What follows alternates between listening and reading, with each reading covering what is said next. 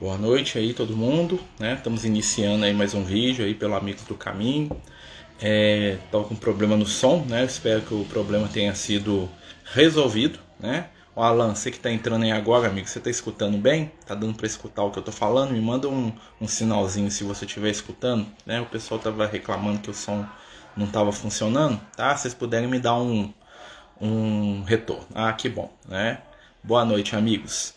Então, né, é, o nosso objetivo hoje, né, nesse domingo, é estudar o livro Nosso Lar, né, e nós vamos entrar no primeiro capítulo do livro, que tem por título, né, Nas Zonas Inferiores, né, é o relato do André Luiz, quando ele ainda estava nas zonas, né, nas esferas inferiores ali do nosso lar, né, e a gente vai fazer né, a leitura, né, e vamos tentar é, entender um pouquinho dessa história do nosso companheiro espiritual. Lembrando né, que a gente vai estudar o livro Nosso Lar durante os próximos domingos. Né? Cada domingo nós vamos fazer um capítulo, né? nós vamos comentar um e, e ler, né, se for possível, de, dependendo do tamanho do capítulo. Né? Os primeiros são menores, então dá para ler quase tudo. Né? E mais para frente a gente vai fazer comentários né, dentro do nosso tempo aí de estudo. É, vamos lembrar que o André Luiz né, ele já se apresenta no capítulo anterior, né, na verdade ali na introdução e ele vai se mostrar ali, no, né, é, como alguém que está chegando, né? O Emmanuel vai reforçar a ideia de que ele está ali protegido pelo anonimato, né, para poder evitar ferir outros corações que estavam encarnados ainda na época, né? Só para a gente fazer essa, essa, essa ligação. Lembrando né, que o livro Nosso Lar foi escrito na década de 40. Né? O, o Chico ele publica essa obra aqui né, no ano de 1944, ou seja, né, em pleno movimento ali da Segunda Guerra Mundial, o mundo num momento complicadíssimo. E né, esse capítulo que a gente vai ler hoje chama-se Nas Zonas Inferiores. Né? Então aqui é um relato do André Luiz, né, daquilo que ele se lembra da situação que ele passou. Olha só. Eu guardava a impressão de haver perdido a ideia do tempo. A noção do espaço esvaria-se há muito Estava convicto de não mais pertencer a um número dos encarnados no mundo, e, no entanto, meus pulmões respiravam a longos haustos. Então, o André Luiz, né, ele, a primeira coisa que ele lembra é que ele perdeu a ideia do tempo, né, e que ele também tinha perdido um pouco da noção do espaço, ou seja, estava meio perdido naquela situação. E mesmo ele sabendo, né, ele, em todo momento aqui ele já estava consciente que ele já estava desencarnado, que ele já tinha morrido, né? Ele sabia disso, Entretanto, né, ele se sentia respirando. Né? Então ele fala aqui, ó, meus pulmões respiravam a longos alços. É interessante, né, ele falando isso pra gente, né, do ponto de vista dele, ele tinha uma experiência tão semelhante quanto a de qualquer encarnado. Né? Então, assim, o corpo espiritual dele respirava, né? E ele sentia a respiração, o ar, né? Entrando e saindo do pulmão, aquela coisa toda. Então, assim, uma sensação bem materializada mesmo. Aí ele vai falando aqui, ó. Desde quando me tornara joguetes de forças irresistíveis, impossível esclarecer. Ele já tinha perdido a noção de quanto tempo que ele estava naquele ambiente. Sentia-me, na verdade, amargurado doente, doente nas grades escuras do horror. Cabelos eriçados, coração aos saltos, medo terrível senhorava-me. Muitas vezes gritei como louco, implorei piedade e clamei, contra, doloroso, contra o doloroso desânimo que me subjugava o espírito. Mas quando o silêncio implacável não me absorvia a voz estentórica, lamentos mais comovedores que os meus respondiam meus clamores.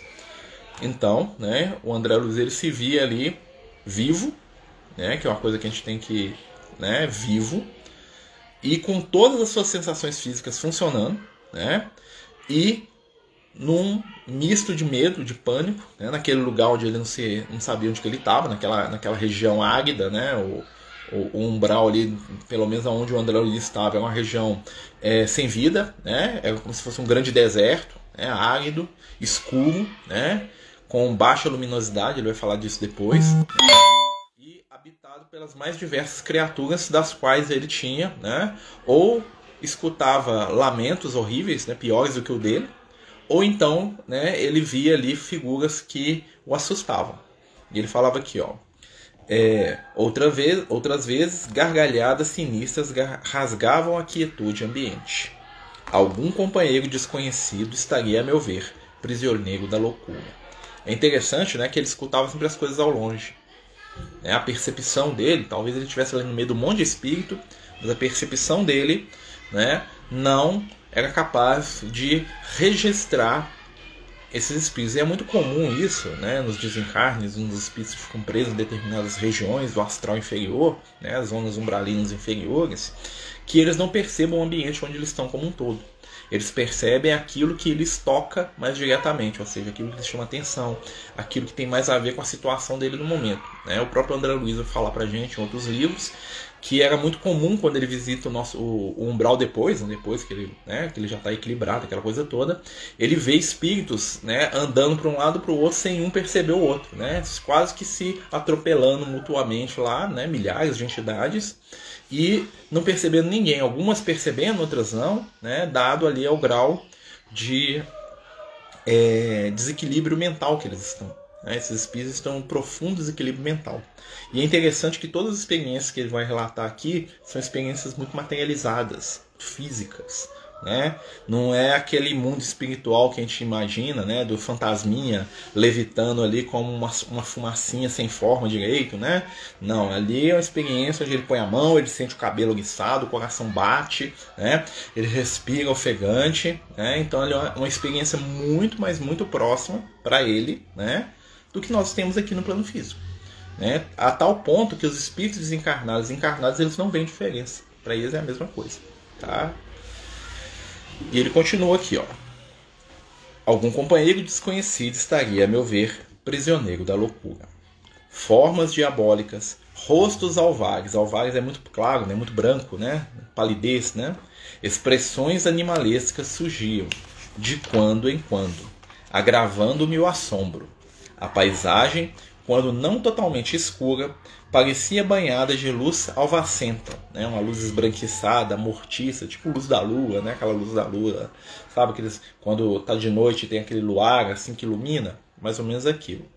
Como que amortalhada em neblina espessa, que os raios de sol esquecessem de muito longe. Então, uma das características dessa região onde ele estava, né? Boa noite, viu, Ego? Bem-vindo, amigo. Nós estamos no capítulo 1 do livro Nosso Lar, tá? Se alguém quiser perguntar, falar, comentar também, muito bem-vindo. Então, a coisa que o André Luiz percebia é que ele estava numa região, né, aonde era escuro, habitado por espíritos desequilibrados, quando não monstruosos, né? E que era difícil dele se localizar ali, tanto no espaço quanto no tempo. Ele estava perdido naquele lugar. Né? Ele estava perdido naquela região, ele não sabia. Né? E é interessante a gente analisar porque muitos espíritos desencarnados ficam aqui no plano físico mesmo. Né? O caso do André Luiz não. O André Luiz ele fica, ele passa toda essa experiência pós-morte dele no mundo espiritual apenas. Né? O André Luiz ele não vem e volta do, do, do umbral para o plano físico como muitos espíritos fazem. Né? E ele fica lá, naquele ambiente lá, porque ele não consegue sair daquele lugar. Né? Os espíritos falam que com o tempo, entidades que estão nessa situação do André Luiz aprendem, né, meio que inconscientemente, a saírem das regiões umbralinas e encontrarem seus lares, né, seus é, ambientes que, que lhes atraem. Né? O André Luiz não, ele não conseguiu sair disso. E a estranha viagem prosseguia. Né? Então ele estava só vagando. Né? Com que fim? Quem o poderia dizer? Apenas sabia que fugia sempre. O medo me impelia de roldão. Então, o que, que era a característica principal do André Luiz naquele momento? Medo. Fugir. Tem que sair daqui. Tem que correr desse lugar. Eles vão me pegar. Eles vão me tomar conta de mim. Eles vão me atacar. Tem que esconder. Onde o lar, a esposa e os filhos. Perdera toda a noção de rumo. Ou seja, ele ainda tinha consciência da família, mas ele não sabia como sair daquele lugar. Né? O receio do ignoto, ignoto é o que ele não sabia, do ignorado, né? E o pavor da treva absorviam-me todas as faculdades do raciocínio. Ou seja, a única coisa que ele preocupava era com aquele estado que ele estava lá, era fugir daquilo ali. Né? A única coisa que ele conseguia racionalizar. Logo me desprender dos últimos laços físicos em pleno sepulcro. É interessante, né? O André Luiz, ele ele vai se lembrar né, que o desligamento dele se deu no enterro, né? E a partir daquele momento lá do enterro dele, ele já se viu naquela, naquele ambiente né, é, desesperador, como o Eco está falando aqui. Fico pensando no desespero do André Luiz ao chegar na região umbralina, assustador. Ele não tinha paz, com certeza, né? Porque a região onde ele estava é caracterizada por esse tipo de espíritos, né? Espíritos em desespero, fugindo, né? De si mesmo, dos outros, né? É um cenário mesmo de terror, é como se fosse um filme de terror, né? Você está sempre fugindo de alguma coisa que você não sabe o que é, você está ali naquele ambiente, né? É, asfixiante, né? Aquele ambiente que você não vê saída daquilo, você vê gritos, gargalhadas, rugidos, né? Da sua volta, você não está percebendo o que está acontecendo, né? É como se fosse um pesadelo mesmo. Atormentava minha consciência. Preferia a ausência total da razão, o não ser. Então ele fala que ele preferia nem existir né? Ele se vê existindo depois da morte, mas ele preferia não existir, dado ao estado de terror psicológico que ele estava passando ali naquele momento. Olha só. De início, as lavavam-me incessantemente o rosto, e apenas, em minutos raros, felicitava-me a bênção de Deus. Então, no início, ele chorava muito e ele tentava dormir, né? em alguns minutos. Interrompia-se, porém, bruscamente a sensação de, de alívio. Ou seja, na hora que ele queria dormir, né, e aquilo era interrompido. Seres monstruosos acordavam-me irônicos e era imprescindível fugir deles.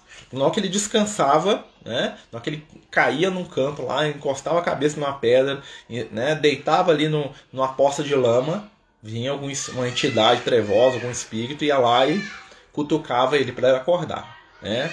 reconhecia agora a esfera né? É, e parece muito com o filme, né? O filme eles fizeram um, um trabalho bem interessante de caracterização do umbral, né? Negativo é fácil caracterizar, né? As esferas superiores é a dificuldade, né? Porque a gente nunca foi lá, né? Mas nas zonas inferiores o pessoal sabe de cor, né? Está lá no inconsciente. Reconhecia agora a esfera diferente a erguer-se da poalha do mundo, e todavia era tarde. Então ele fala assim, naquele momento, né, ele estava percebendo que tinha algo além, né, da poeira, o poalho, né, aquela sombra da manhã, aquela poeira da, né, da estrada. Pensamentos angustiosos atritavam meu cérebro. Mal delineava projetos de solução e incidentes numerosos impediam-me a considerações estonteantes. Em momento algum, o problema religioso surgiu tão profundo aos meus olhos. Então, naquele momento, né, ele começou a pensar no, na religião, né? não espiritual não. Né? Ele começou a pensar nas questões religiosas, porque na vida toda ele não se preparou para aquilo. Né? Ele vai fazer um relato aqui de, de, como que era a relação dele com o espiritual, né? muito mesmo com o espiritual, com o religioso, né? e nós vamos perceber que ele nunca se preparou para uma vida depois da morte. Né? Se é que ele cogitou que isso existiria. Mas naquele momento, né? como ele estava ali experimentando uma realidade né? que não tinha como ele fugir daquilo, ele começou a tentar né? Pensar sobre as questões religiosas. Né? Os princípios puramente filosóficos, políticos e científicos figuravam-se-me agora extremamente secundários para a vida humana. Né? Significavam, ao meu ver, valioso patrimônio nos planos da Terra, mas urgia reconhecer que a humanidade não se constitui de gerações transitórias, e sim de espíritos eternos. Né? Então o André Luiz está falando ali que os princípios espirituais para ele é uma coisa secundária, é coisa que, ah, se der tempo, em algum momento da minha vida, lá, depois do trabalho, depois da, da satisfação dos meus prazeres, depois de tudo que eu quero fazer, se é que pode, que talvez exista, eu dou atenção para isso. Naquele momento ele estava aprendendo, né? Isso aqui, claro, que é uma reflexão que ele faz depois, né? Ele tá, quando ele escreve aqui, já tinha passado anos dessa situação toda, né? Então ele volta é, ao estado mental para ele poder lembrar como é que ele estava. Né? Ele fala aqui, ó, urgia reconhecer que a humanidade não se constitui de gerações transitórias, e sim de espíritos eternos a caminho de gloriosa destinação. Olha só, né? Então, o que ele precisava reconhecer que nós somos seres eternos, perspectiva de imortalidade. Né? Isso que nós precisamos desenvolver verificava que alguma coisa permanece acima de toda cogitação meramente intelectual. Então ele começou a perceber que tem algo mais do que a razão. Tem algo mais né, do que o conhecimento que ele detinha. Ele tinha muito conhecimento. Ele era um cientista, né, então ele tinha conhecimento. Né? Então ele começa a refletir sobre essas situações porque ele estava ali sendo constrangido pela situação na qual ele se encontrava. Ou seja, né, enquanto encarnados, nós né, é, deixamos de lado aquilo que é espiritual porque nós não temos aquilo como algo é, necessário para o nosso momento. E aí, chegando no mundo espiritual, na situação que o André Luiz chegou, né, ele, como muitos que deixaram as questões do espírito né, na gaveta, né, foi obrigado a tornar aquilo o foco da sua atenção. Por quê? Porque ele precisava daquilo naquele momento. Ele estava no mundo depois da, da vida, né, ele estava na vida depois da vida, então ele precisava de alguma informação espiritual para poder se situar ali. Como um bom cientista que o André Luiz era, ele, o que, que ele vai tentar fazer aqui? Raciocinar. Peraí, como é que eu faço? Onde que eu estou? O que, que eu estou fazendo? E ele não conseguia fazer isso. Né? Enquanto outros espíritos é, que a gente vai notar que estão nessa situação é, se prendem à revolta, ao ódio, né, à violência, ao desespero, às lágrimas, o André Luiz, ele, qual que era a reação dele no momento de ser espremido por alguma coisa? Racionalizar aquilo. Ele estava tentando, peraí, o que, que eu faço aqui? Onde que eu estou? E ele não conseguia. Né? O raciocínio dele não funcionava porque ele estava num momento de desequilíbrio, que era outra situação que o deixava mais nervoso ainda e mais desesperado. Né? Ele não conseguia parar, organizar o pensamento dele para ele poder sair da situação. É como se ele dissesse assim: Olha, se eu tivesse 10 minutos aqui para entender o que está acontecendo comigo, eu resolvi esse negócio aqui. Mas eles não me dão folga. Né? É isso. Né? A perspectiva da imortalidade faz nossa atual existência mais sentido, sim, né? com certeza, Guilherme, com certeza ele tem um despertar espiritual lá no umbral. Ele vai ter um um clique, né? O despertar dele bem depois, né? Ele vai ter um, um momento ali que vai tirar ele daquela situação. Olha só. Então vamos lá. Verificava que alguma coisa permanece acima de toda cogitação meramente intelectual. Ou seja, nesse momento o André Luiz começa a sair do porto seguro dele, que era a intelectualidade. Ele fala assim, peraí, todo meu raciocínio, que eu sei, tem algo mais nesse negócio aqui. E esse algo é a fé, manifestação divina ao homem. Semelhante análise surgia, contudo, tardiamente. Até nisso aqui ele estava analisando. Ele falou assim, peraí, então o conhecimento não serve, então tem um outro negócio, tem fé. Né? Então naquele momento ele estava despertando que existia um valor que poderia ajudá-lo ali naquela situação, que era a fé. Né? Só que ele estava tentando racionalizar a fé dele né, no sentido negativo, tá? Porque não é a fé raciocinada igual a gente ensina na doutrina, não. É uma racionalização né, fria. Aqui, ó. De fato, né, ele, falando, ele falando dele, do conhecimento dele, de fato, conhecia as letras do Velho Testamento e muitas vezes folheara o Evangelho. Entretanto, era forçoso reconhecer que nunca procurara as letras sagradas com a luz do coração. Então, o André Luiz já tinha lido o Antigo Testamento, né? ele já folheava o Evangelho, mas ele nunca buscou aquilo ali com luz no coração. Ele leu aquilo por ler, ah, é interessante, aqui é um conhecimento que você tem que ter e tal, né? né? Identificava-as por meio de crítica de escritores menos afeitos ao sentimento e à consciência, ou em pleno desacordo com as verdades essenciais. Então o que acontecia? O André Luiz, ele tinha contato com o conhecimento espiritual, né, a Bíblia, né, ele vai falar da Bíblia aqui, através do que? De livros de críticos do Evangelho. É a pessoa que criticava a Bíblia, que criticava negativamente, porque a crítica positiva, né, ela precisa ser feita, né? Até a crítica negativa nos ensina, né? Mas o André Luiz só procurava a crítica negativa, né? Então ele não buscava aquilo com, com esperança, né? Ele buscava aquilo com um senso crítico, ah, isso aqui é uma bobagem, isso aqui, né? O André Luiz levou muito tempo saindo do umbral, porque em vida ele não tinha muito amor ao próximo. Sim, ele só tinha amor a ele mesmo. Né? Ele era o foco dele mesmo. Né? Então, ele, como ele estava preso no mundinho dele, ele vai ficar no umbral e vai ficar sozinho o tempo todo. É uma coisa interessante a gente notar aqui. O André Luiz nunca se misturou com nenhum bando de espírito inferior.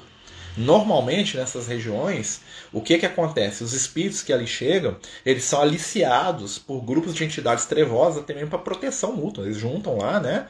Para eles não serem atacados por criaturas, para eles não serem atacados por outros bandos, né? Por outros espíritos. O André Luiz, né, ele fica sozinho o tempo todo. Né? Ele era tão cheio de si que ele não consegue nem se associar com aqueles espíritos lá para se proteger, não. Ele prefere fugir o tempo todo, né? E essa é a característica dele, da, da dificuldade dele, que é de relacionamento com o outro. É interessante.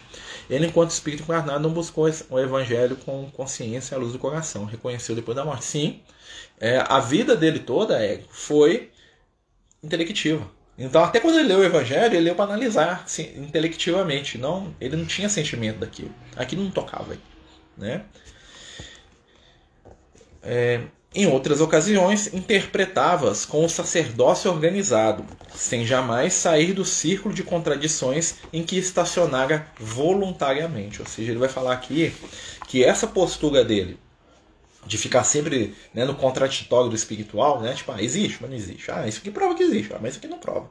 É uma postura deliberada, voluntária, ou seja, ele escolheu, né? Né? Claro que talvez, né, por uma série de situações, ele achava melhor ficar naquilo. Né? Se existir, existe, não existir, não existe, vou seguir na minha vida. Né? Então ele, ele analisava, ele escutava, ele ia na missa, ele ouvia o que o padre falava, aí ao mesmo tempo que ele concordava, ele achava bobagem, né? aí ele lia um livro crítico, gostava da crítica, ele voltava no padre, era aquela coisa. Né? Uma vida ali sem filosofia. Aí ele continua, olha só. Em verdade, não foi um criminoso, no meu próprio conceito, ou seja, ele não é um criminoso. Né? A filosofia do imediatismo, porém, absorvera. Olha a constatação que o André Luiz faz aqui, que eu acho que é fantástica pra gente. Ele não é um criminoso, né? ele não matou, ele não roubou. Né? Tudo que ele tinha era fruto do trabalho dele. Ele era um grande cientista, era uma pessoa que contribuía de certa forma para a sociedade onde ele estava. Né? Entretanto, né? A filosofia do imediatismo, porém, absorveram. O que, que acontece? Ele só vivia por momento. Ele só vivia focado nas necessidades momentâneas dele, quase que num nível instintivo. Né? Porque o que é viver pelo instinto? O, animal vive pelo instinto, ou seja, ele atende à necessidade do momento. Se ele está com fome, ele vai lá e procura comida. Se ele está com sede, ele vai lá e procura água. Acabou a fome? Acabou a vontade de beber. Né? Então ele estava numa, numa, numa, vibração é, materialista. Né? Ele pensava muito em dinheiro e em poder. Talvez até menos, eu acho que ele pensava mais na vaidade dele, né? Porque ele sempre foi rico, né? Então ele nunca preocupou com dinheiro, assim, né? Ele sempre tem uma condição muito boa, né? A questão do André Luiz, ao meu, ao meu entender, pelo que a gente lê aqui, era a vaidade. Né? Ele, ele queria o mundinho dele para ele e ele tava nem aí para quem tava do lado de fora, nem pro bem nem pro mal. Se ele pudesse ajudar e não prejudicasse ele, ele ajudava lá, mas por vaidade. Se não, ele nem queria saber se existe. Tipo, se eu tô feliz aqui, eu nem, nem imagino que o outro tá sofrendo. Né? Tava, é o egoísmo, né? É a chaga da humanidade. Aqui, ó. A existência terrestre que a morte transformara não fora assinala, assinalada de lances diferentes da craveira comum. Né? Então a, a, ele vai falar aqui que a vida material dele comum. Comum. Né? Imediatista, preocupado com as suas necessidades pessoais, comum. Foi um cara comum. Né? Então, por que ele estava no umbral? Ele não era um espírito das trevas, ele não era mal, ele não fazia maldade com os outros. Né? Apesar de não ajudar também, ele não podia se dizer que é uma pessoa malvada. Até porque né, as ações do André Luiz na ciência ajudaram muita gente, ajudam até hoje. Mas por que, que ele fica nesse estado aqui? Por causa da diferença dele com tudo que estava ao redor. É, o mundo do André Luiz é o André Luiz. Por isso, no mundo espiritual, ele se viu como do jeito que ele mais queria, sozinho e vazio. Porque foi isso que ele cultivou a vida toda. Porque o maior valor da vida dele é o próprio intelecto. Um valor que ele cultivou. E vocês vão perceber que, ao contrário de muito espírito que chega no mundo espiritual, que fica semi-louco, né, que a grande maioria dos espíritos não sabe nem o que está acontecendo com ele, o André Luiz estava consciente o tempo todo do que estava acontecendo. Ele percebeu que ele estava desencarnado mesmo sem ser religioso. Olha só, ele não era religioso, ele percebeu. Tá, opa, não tô, não tô vivo mais. Né? Olha, olha o nível intelectual dele. Pela inteligência, ele conseguiu definir a situação dele, coisa que tem espíritos que ficam séculos nas regiões umbralinas nem sabem o que estão. Né? Acham que estão encarnados ainda, acham que estão num pesadelo, não sabem nem o que está fazendo, ele esquece até do próprio nome. Né? Muitos espíritos encarnados entram em um estado de loucura tão grande que eles não sabem nem o próprio nome. Né? Não foi um bom marido nem um bom pai, né? Ele foi aquilo que ele queria ser para ele, né? Aos olhos dele ele era um bom marido, um bom pai, né? Porque, né? Você sabe como é que é, né? Vaidade, né? Mas vamos lá. Aqui, ó, ele vai, aí ele vai começar a falar um pouco da vida dele. Ó, filho de pais, talvez excessivamente generosos, conquistar meus títulos universitários sem maior sacrifício, seja, se formou médico sem muita dificuldade. Compartilhara os vícios da mocidade do meu tempo organizar o lar, conseguir filhos, perseguir situações estáveis que garantissem a tranquilidade econômica do meu grupo familiar. Não fez nada de monstruoso, não. Né? Fez nada de monstruoso. Foi uma pessoa comum. né?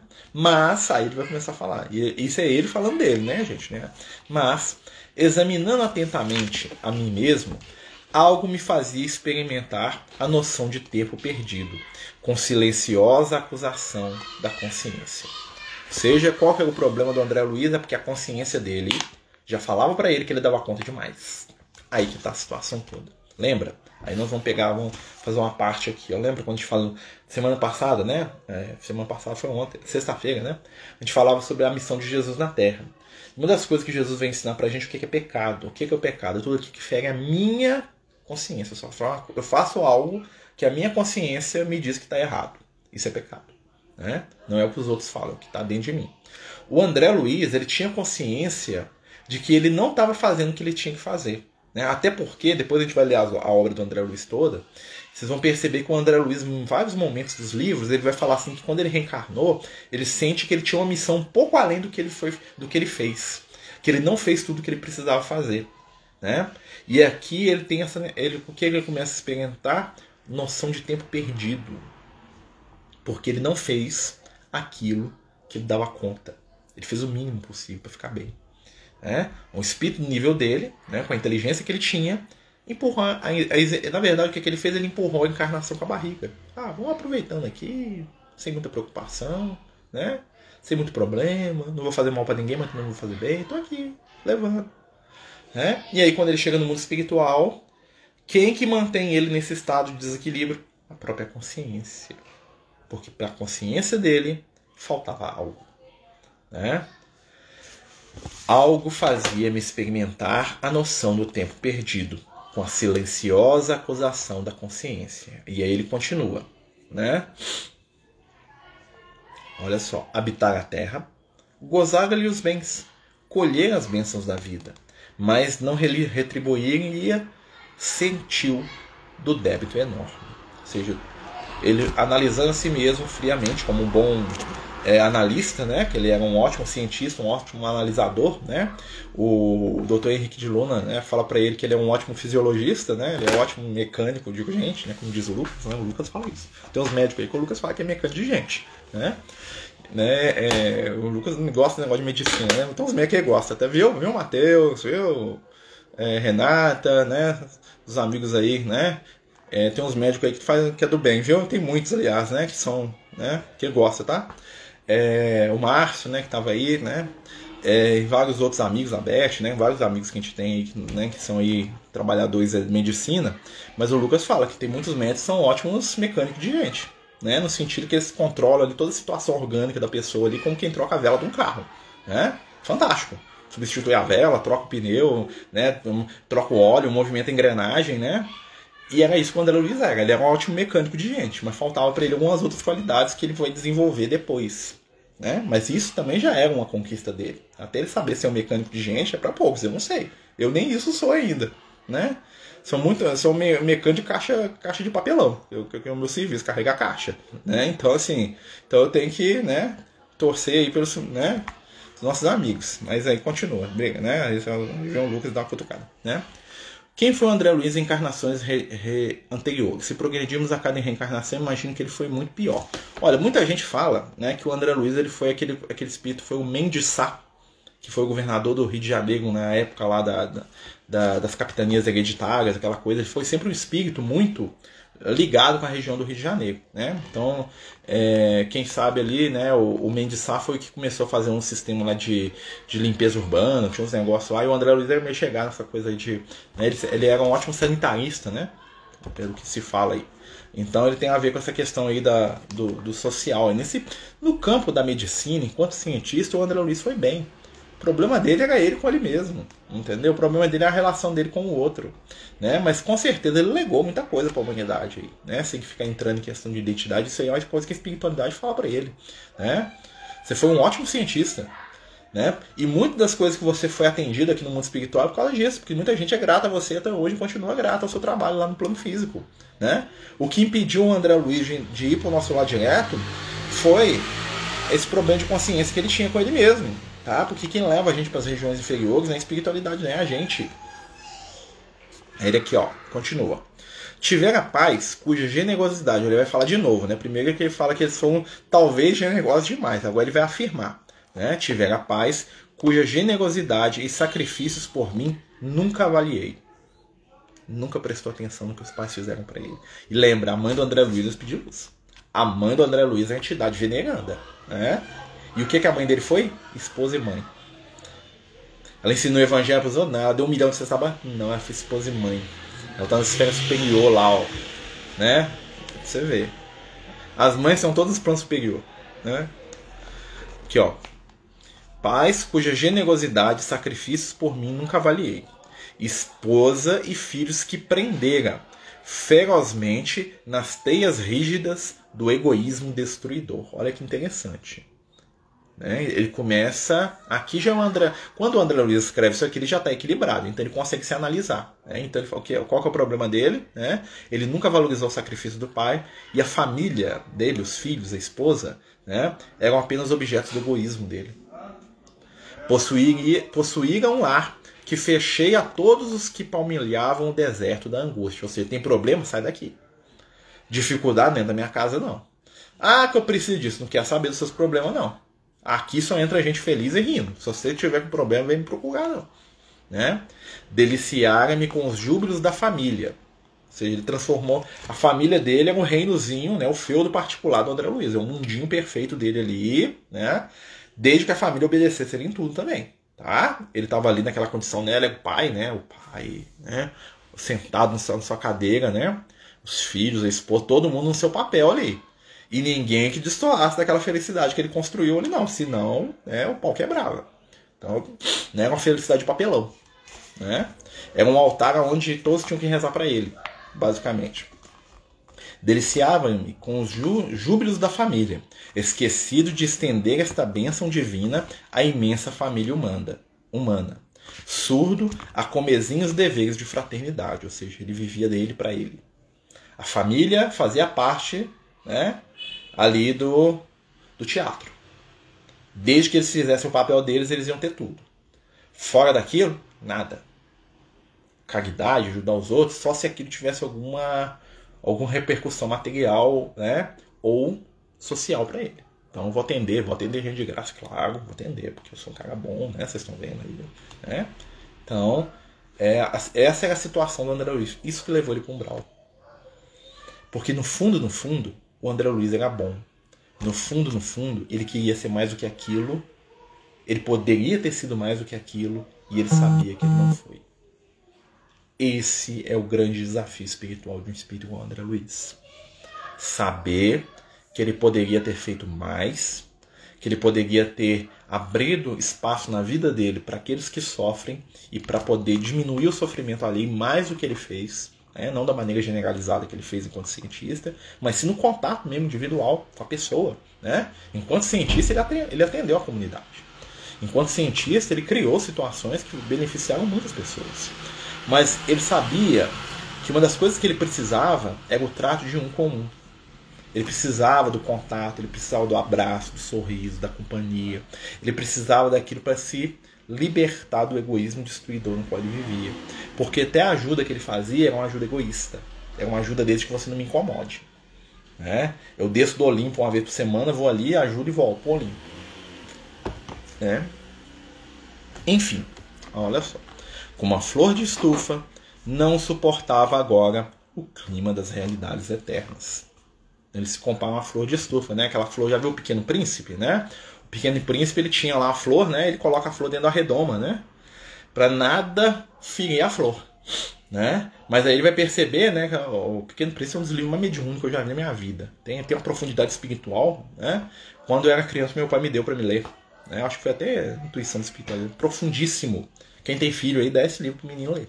Tá? O Saint-Exupéry, né? Que é o, o autor do livro, né?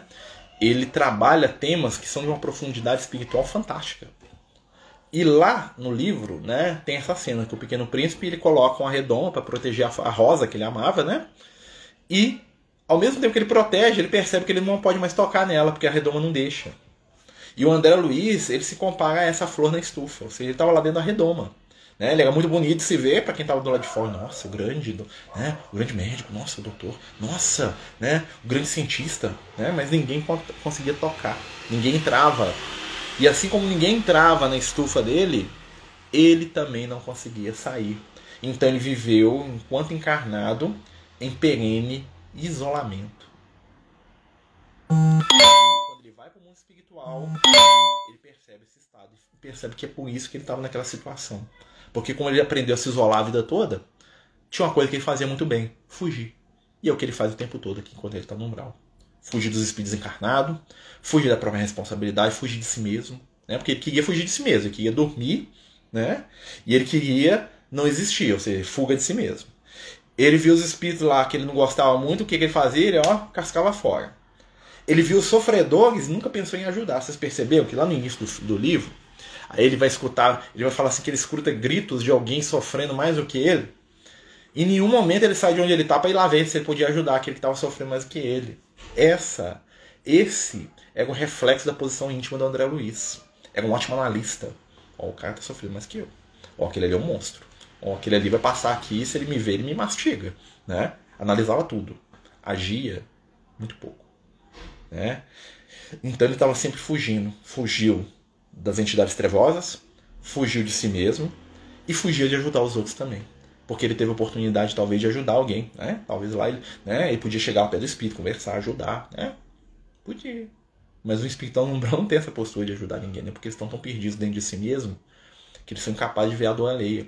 E o André Luiz tinha um, um, um fator agravante. Ele entendia, ele sabia.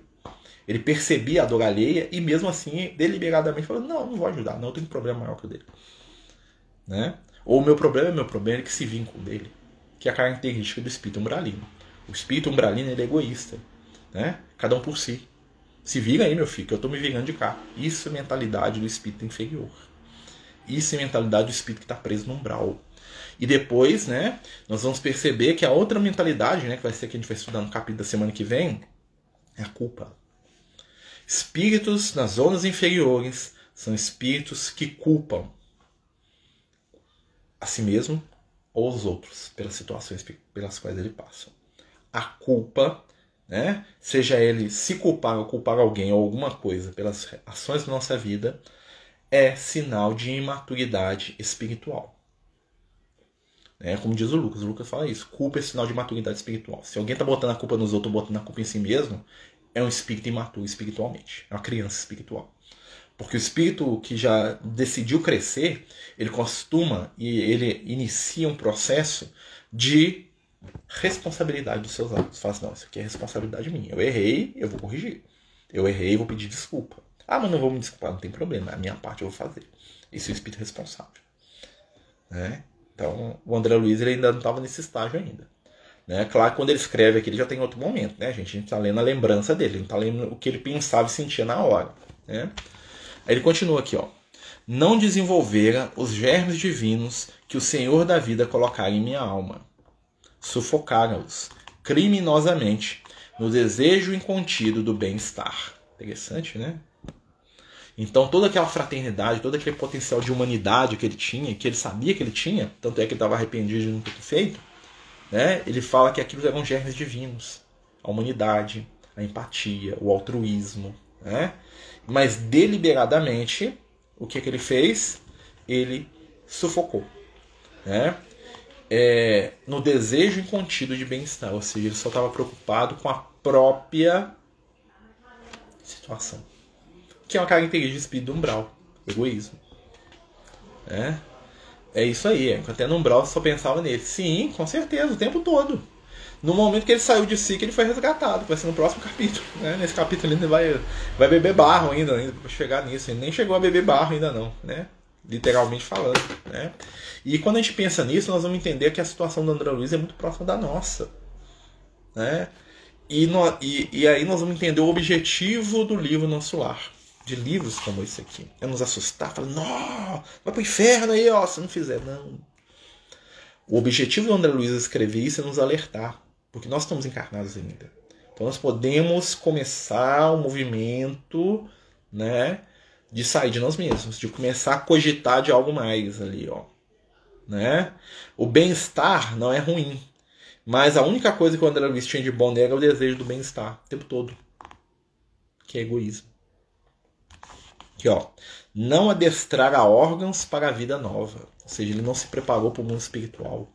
Adestrar é treinar, né? Ele não se treinou para a vida depois da vida. Ele não adestrou os órgãos, ele não sabia o que fazer, né? Ele sabia muito bem analisar, mas o que é agir, ele não sabia. Exatamente, o bom vivan, né, Edu? Era justo, pois que ali despertasse a maneira de aleijado, que, restituído ao rio infinito da eternidade, não pudesse acompanhar, senão compulsoriamente, a carreira incessante das águas. Então, André Luiz, ele, né, ele, aqui no final desse capítulo, ele, ele, o que ele faz? Ele fala constatação. Não tinha outra maneira. Né?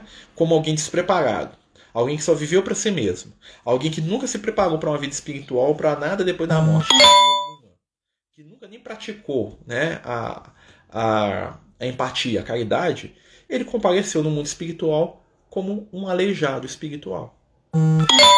Ele é um espírito que moralmente, intimamente, estava quebrado. Ele não tinha, ele não sabia, ele não, ele não tinha treinado nada nesse sentido. E aí, né, vamos lembrar que quando a gente vai para o mundo espiritual, né, para onde que nós vamos quando a gente desencarnar? Eu paro pensar nisso, né? O pessoal morde ah, que eu vou para um umbral, meu Deus, vai nada. Nós vamos para onde nós queremos. Pode ser um umbral, pode ser uns planos superiores. O André Luiz foi para onde? Foi ficar sozinho. Porque a vida toda ele bastou para si mesmo. A vida toda ele nunca quis se misturar. E nem no umbral ele se misturou. Nem com quem sofria, para ajudar, nem com quem era trevoso para atormentar. Né? Ele não agiu como espírito trevoso, mas ele também né, não ajudou ninguém. Por favor, repita o significado do pecado. Pecado é tudo aquilo que fere a nossa consciência. Ou seja, o que quando que eu estou pecando? Quando eu sei que eu poderia ter feito algo e eu não faço. Quando eu deliberadamente burlo a minha própria regra de conduta moral. O André Luiz estava nisso. Ele sabia que ele poderia ter sido uma pessoa melhor, um ser humano melhor, mas o desejo dele por bem-estar falou mais alto e ele não foi. Ele sufocou dentro dele né, os potenciais de caridade, de amor, de bondade que ele tinha, por isso que ele estava arrependido, porque ele tinha, e ele tem, né? Porque ele queria viver na boa. Ele não queria problema. Eu quero viver numa boa. Eu até acho importante ajudar os outros, mas eu quero viver numa boa. Aí eu até acho importante cuidar de quem precisa, eu quero viver numa boa, eu quero aproveitar a vida. Né? Se eu parar para ajudar, eu vou perder meu feriado, eu vou perder meu final de semana, eu vou perder a, meu dormir até mais tarde. É basicamente isso. Né? Não vejo isso como crítica, porque, porque para muita gente isso aí não vai nem ser condição nenhuma, não, gente, porque estão vivendo. O André Luiz dava conta demais e ele sabia que ele dava conta demais. Aí que tá o pecado, né? Então, pecado não é ferir regras religiosas quaisquer que sejam, né? O pecado é quando eu entro em desarmonia com aquilo que a minha consciência já fala que eu dou conta. Quando Jesus fala assim, sede perfeitos quanto o vosso Pai Celestial é perfeito, é falando da consciência. Sede perfeitos como o Pai que está no céu, ou seja, como o amor que está dentro de você, como a divindade que está conectada com você, te faz entender a vida. Se você for perfeito, tal qual está aqui na sua consciência, não precisa ser igual a Jesus, não. A nossa perfeição é uma perfeição relativa.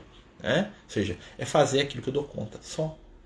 Não precisa ser igual ao Chico Xavier, não precisa ser igual a Jesus, a matéria de Calcutá, não precisa ser igual a ninguém, eu tenho que ser igual ao Marcelo, tem que ser o melhor Marcelo possível. Não adianta eu ser o melhor Joaquim possível, não vai rolar. Não adianta eu ser o menor Manuel possível, não vai rolar. Eu tenho que ser o, maior, o melhor Marcelo que eu dou conta de ser hoje, sem sofrer. Né? Talvez o melhor Marcelo que eu dou conta de ser hoje é fazer prece por quem precisa. Mas talvez o melhor Manuel que o Manuel pode ser é ir lá arrancar a própria roupa do corpo e dar para os outros. Ele vai estar tá sendo ele, eu vou estar tá sendo eu. Não é, continu... não é O bem não é intensidade, é postura. O bem não quer dizer que você tem que ir lá e vender tudo que você tem e dar para os pobres. Tá? Jesus fala isso em outro aspecto. Jesus está falando isso nos seus valores eternos. Quando ele fala para te dar para os pobres, ele está falando assim: aquilo que você tem muito conquistado, ou seja, se você é uma pessoa calma, Vai doar calma aí para os sem paciência. Se você é uma pessoa pacífica, vai doar paz, vai reencarnar no meio de uma guerra lá para você doar paz para todo mundo. É nesse sentido. Dá o que a gente tem para os pobres. Né? Então a gente acha que a gente vai conquistar o reino dos céus por intensidade de ações. Não. A gente vai conquistar por fidelidade aos valores da nossa própria intimidade. É aí que tá. Né? Vocês acham mesmo, gente? É, eu já contei para vocês aqui, né? E eu não esqueço isso, um companheiro nosso que desencarnou e que foi na reunião mediúnica, que era presidente da casa espírita famosa aqui em Belo Horizonte, aqui na região nossa aqui. E quando ele chega lá, ele fala pra gente que ele tava num, num abismo, ele tava num brau lá, sofrendo horrores, né? Abismo exagero, tava num brau. E aí, ele vai falar, né? Que ele deu, sei lá quantas mil cestas básicas, que ele fazia caridade, que era presidente da casa espírita. Não vale nada. Para quem recebe vale muito, mas para si mesmo o que vale não é o que eu dou, é o como eu dou. Entendeu? Às vezes a pessoa que dou um real, né, para uma pessoa que precisa tá dando mais do que alguém tá dando um milhão, mesmo que esse um milhão vale mais. Por quê? Porque a questão não é o exterior, é o íntimo. O André Luiz fez uma obra do ponto de vista de saúde gigantesca, mas para a consciência dele não resolveu porque ele precisava, além dessa obra né, estrutural que ele fez na ciência, ele precisava interagir com as pessoas. O grande drama espiritual do André Luiz é que ele nunca soube interagir com ninguém, porque ele não queria. Aí ele vai aprender no nosso lar, né? Ele vai ter, vai ter dificuldade de interagir, né? Mas vai aprender. Por quê? Porque ele quer melhorar. Né? E eu acho isso fantástico. Isso aí né, é uma coisa fantástica nele. Vamos lá? É, não adestrar órgãos para a vida. Estou repetindo, tá, gente? Era justo, pois, que aí despertasse a maneira de aleijado que, restituído ao rio infinito da eternidade, não pudesse acompanhar, senão compulsoriamente, a carreira incessante das águas, ou como um mendigo infeliz que, exausto em pleno deserto, perambula à mercê de impetuosos tufões. É, então ele estava lá como alguém perdido. Ele estava lá como alguém que não sabia nem o que estava acontecendo com ele. Apesar de entender, não sabia. Ele tinha muita informação, mas não tinha conhecimento nenhum. Ele não sabia sair daquele problema. Né?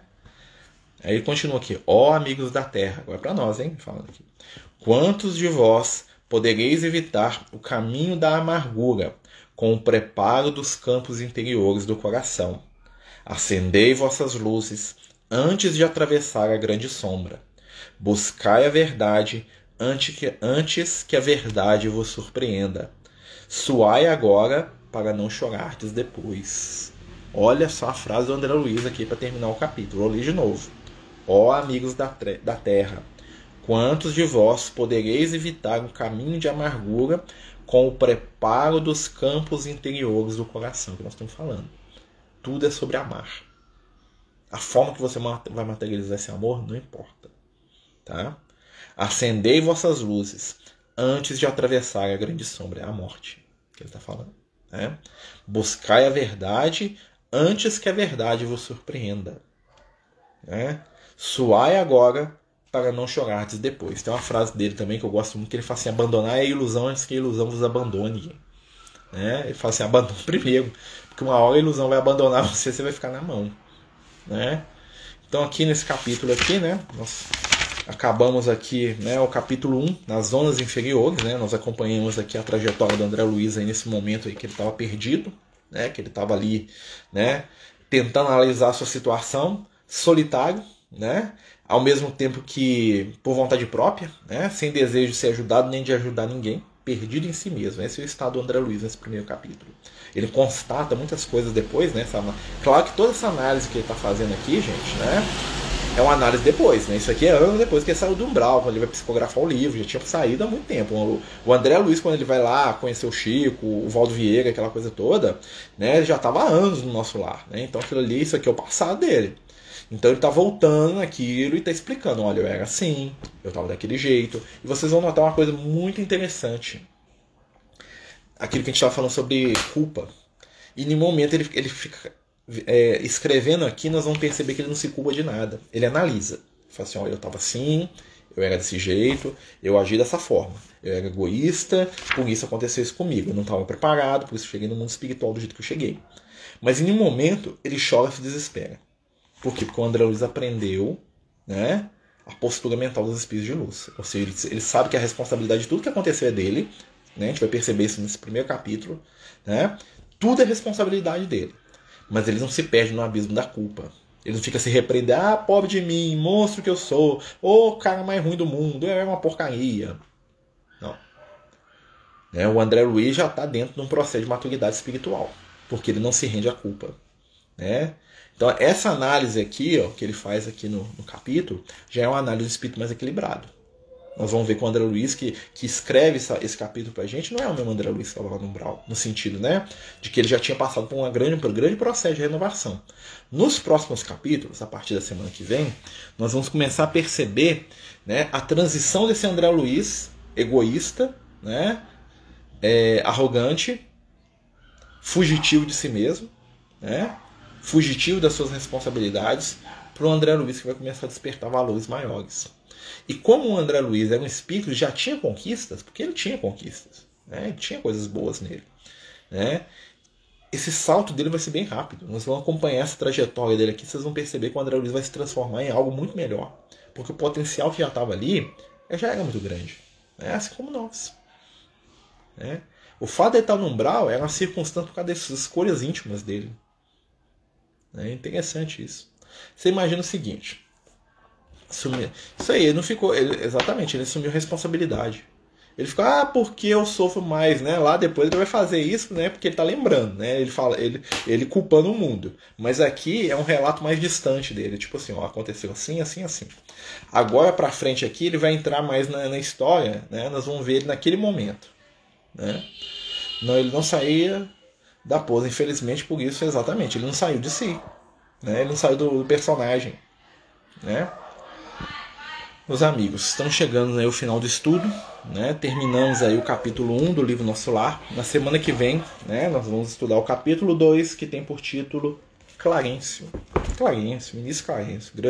Clarencio que é o guia espiritual do André Luiz, tá? Para quem não sabe, Clarencio é o guia espiritual do André Luiz, né? Ele nunca fala diretamente, sou seu guia espiritual, André Luiz. Ele não fala, não. Mas a postura do Clarencio com o André Luiz é a postura do pai espiritual. Ele vai lá, ele recebe o André Luiz, ele dá o sermão que ele precisa, ele dá aquele toque, ele está ali presente, né? O Clarencio, né? Que também é um pseudônimo, tá, gente? O, nome no espírito não chama Clarencio, mas todos os espíritos que aparecem nos livros do André Luiz assumem pseudônimo. Interessante, né? Ou seja, a personalidade deles não vale nada. Eles não querem nem saber que a gente saiba quem eles são. Mas as lições profundas. Para mim, o Clarence é das entidades mais interessantes que eu vejo no nosso lar né? A profundidade, o amor, o conteúdo espiritual do que ele fala para o André Luiz, né? São lições que calam fundo na gente, né?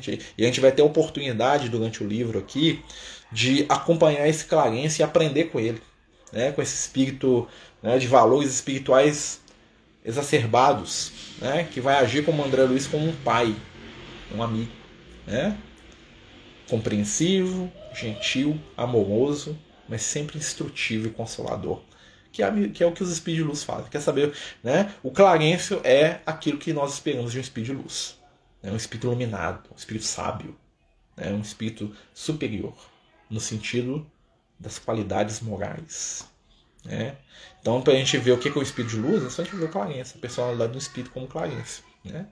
E a gente vai poder entender. Meus amigos, né? estamos terminando aí o nosso estudo. É, nós vamos fazer nossa prece final, né, agradecendo a todos os companheiros que participaram conosco. Lembrar aí que no, o estudo vai ficar aí no IGTV, né? Nós estamos aí no capítulo 2, né? Semana que vem, né? Capítulo 2 semana que vem, viu, gente? Clarêncio. Quem quiser ler, ó, fique à vontade. Lá no grupo do Amigos do Caminho nós vamos começar a estudar amanhã, capítulo 2, né? Senhor Jesus, companheiros espirituais, agradecemos neste momento o amparo, a presença, o carinho e o afeto com os quais nos envolvem a cada momento. Pedimos, Senhor, por aqueles que, como nosso irmão André Luiz, estão nas zonas de sofrimento, nas zonas umbralinas, para que recebam neste momento a luz do amor, do arrependimento e do desejo de melhorar.